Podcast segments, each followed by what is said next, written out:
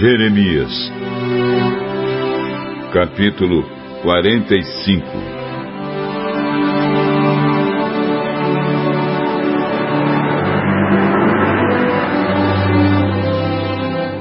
No quarto ano do reinado de Jeoaquim, filho de Josias, em Judá, Baruque, filho de Nerias, escreveu aquilo que o Senhor, o Deus de Israel, me tinha dito.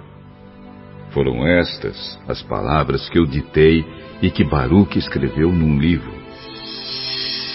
Baruque, você está dizendo, eu desisto. O Senhor Deus aumentou a minha tristeza e o meu sofrimento. Estou cansado de gemer, não consigo descansar.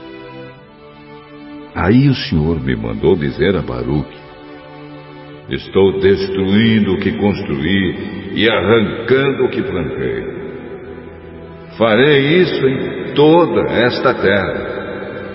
Será que você está querendo ser tratado de modo diferente? Não espere isso. Eu farei a desgraça cair sobre toda a humanidade. Mas você pelo menos escapará com vida, esteja onde estiver. Eu, o Senhor, falei